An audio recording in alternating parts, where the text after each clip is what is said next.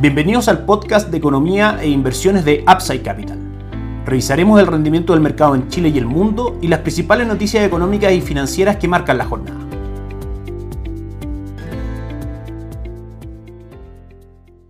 Muy buenos días a todos, 28 de julio de 2021, los saluda Ramiro Galeano, soy fundador de Upside Capital, gracias por escuchar una nueva edición de nuestro podcast Mercados en Upside Capital. Parto por comentarles que Upside Capital somos asesores independientes de inversión para personas y empresas que invierten en el mercado financiero tanto local como global. No administramos capital con instrumentos propios ni recibimos el dinero de los clientes. Hacemos asesoría objetiva y sin sesgo, buscamos la mejor alternativa de inversión para cada uno de ellos y los ayudamos llevando sus inversiones a alguna de las administradoras de fondos asociadas con Upside Capital como la Reinvial, Itaú Principal, entre otros. Luego mantenemos una constante comunicación con nuestros clientes, realizando supervisión y seguimiento a su estrategia de inversión y a sus operaciones a través de nuestro equipo de atención a inversionistas. Bienvenidos a una asesoría objetiva, sin sesgo y con una mirada global. Bienvenidos a Upside Capital. Suscríbete a nuestras redes sociales en LinkedIn, YouTube, Instagram y Spotify o visítanos en www.upsidecap.cl. Déjanos tus datos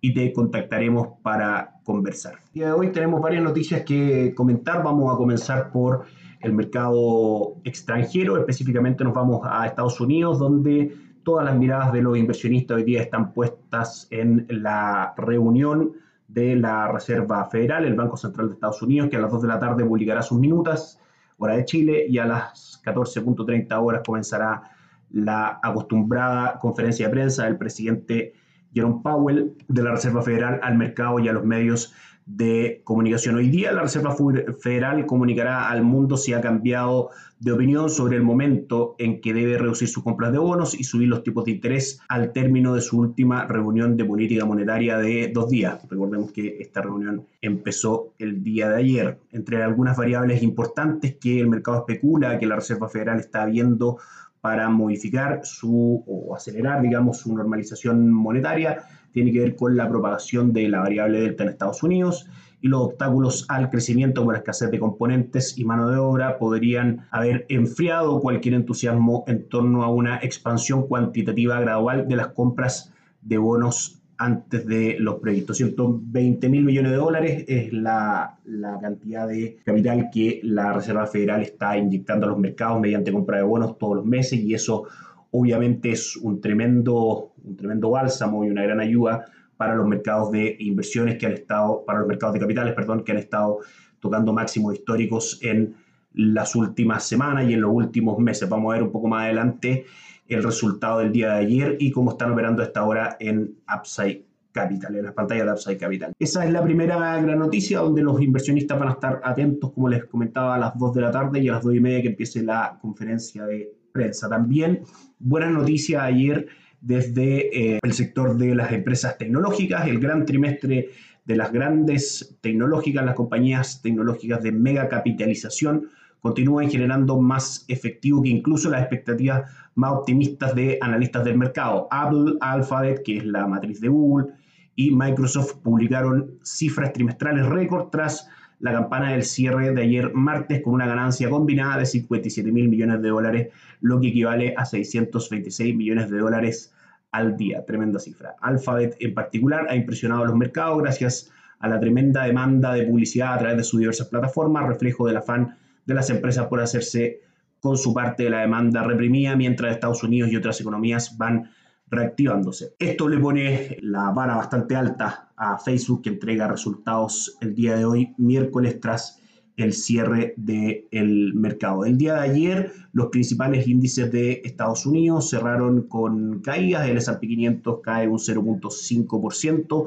Ayer martes, el Dow Jones también cae un 0.2% y el Nasdaq eh, cae un 1.2%. En este minuto, los mercados en Estados Unidos ya abrieron, por supuesto, cotizan con rendimientos dispares. El Dow Jones cae un 0.31% y el S&P 500 cae también un 0.14%. El Nasdaq, el índice tecnológico, seguramente con un contagio de expectativas positivas respecto al futuro, dado lo que acabamos de comentar del resultado de las grandes empresas tecnológicas. A esta hora Google opera con un 3.67% de upside, 1.47% cae Apple y Microsoft opera con un 0.30% de utilidad. Aquí me quiero detener porque obviamente es muy importante mantener este tipo de posiciones dentro de los portafolios de inversión de cada uno de nosotros.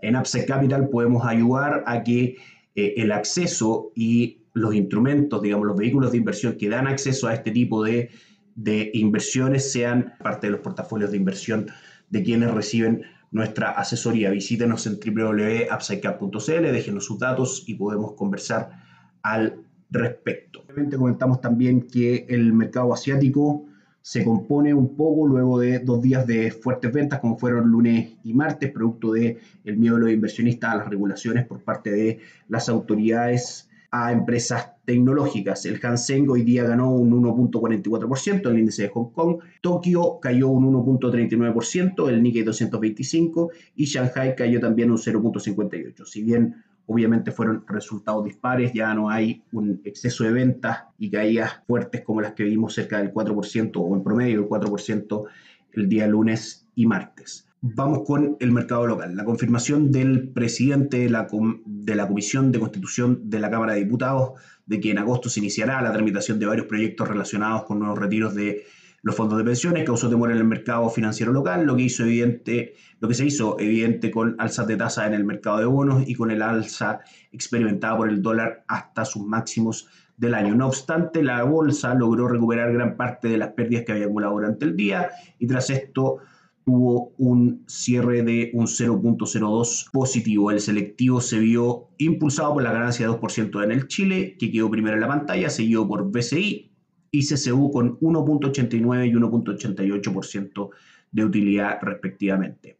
Al fondo se ubicó Sonda, que cayó un 4.78%, y Vapores, que cayó un 4% también. Con la asesoría de Capital este tipo de inversiones pueden entrar fácilmente en un portafolio de inversión bien definido, personalizado y recomendado sin conflictos de interés.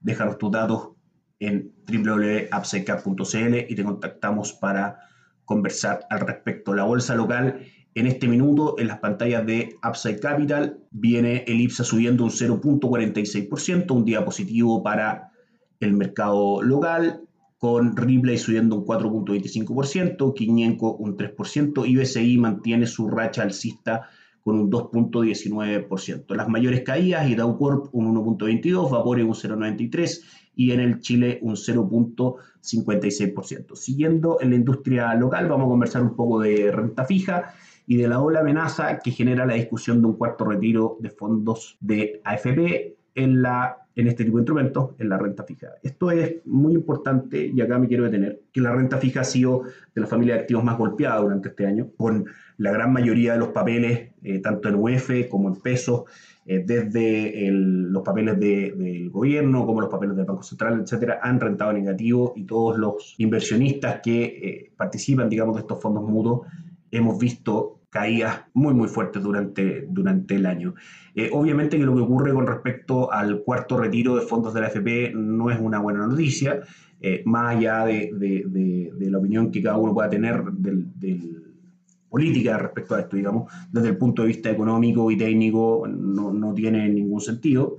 Eh, y obviamente que si es que esto se llega a concretar, las ventas por parte de eh, la AFP para poder pagar los rescates van a hacer que las tasas de interés vuelvan a subir, los, precios de los bonos vuelvan a caer y finalmente eso se traduzca en pérdidas para los millones de cotizantes que hoy día tenemos nuestro dinero en la AFP. También, dentro de todo, eh, la presión inflacionaria que existe hoy en día y el comienzo de la normalización monetaria, es decir, el, el comienzo de tasas de interés por parte del Banco Central en su última reunión, tampoco es bueno para la renta fija local, así como también existe obviamente un mayor riesgo implícito en las tasas de interés dado el contexto político que estamos atravesando. De hecho, si ponemos eh, atención al gráfico de las tasas de los bonos del Banco Central de eh, a cinco años en pesos, vemos que la tendencia de las tasas al alza y por ende de la caída en el precio de los bonos y de las pérdidas viene sin parar el primero de marzo, más o menos desde la primera semana de marzo hasta la fecha, con algunas correcciones, pero finalmente la tendencia en las tasas de interés de los bonos es totalmente alcista y por ende la tendencia en el precio de los bonos es bajista. Esto es un, fenómeno que ha sido recurrente este año y en Upside Capital contamos con todas las herramientas para poder asesorar a quienes están complicados hoy día con este, con este escenario, eh, a buscar mejores opciones para la renta fija y también, por supuesto, a buscar opciones de renta fija internacional a través de algún instrumento de inversión de nuestras administradoras de fondo asociadas. Así que llámenos, entren en nuestra página, déjenos sus datos y podemos conversar al respecto. Por último, comentar lo que está pasando con el dólar, que hasta ahora cotiza en nuestras pantallas en 770 con 60, tocando prácticamente máximos de, de, 8 meses. La tendencia alcista que hemos venido hablando desde la primera semana de mayo se mantiene totalmente y acá también influyen factores como los que comentamos en el análisis de renta fija. Un mayor riesgo de la economía hace que el peso pierda valor frente al dólar y obviamente tenga una presión alcista. Aquí también destacar que durante esta semana, el día de ayer, fue el primer día que estuvimos sin las ventas de el Ministerio de Hacienda, que estaba leyendo 4.700 millones al mes. Estamos a la espera, por supuesto, de que publiquen su nuevo calendario de, ventas de dólares.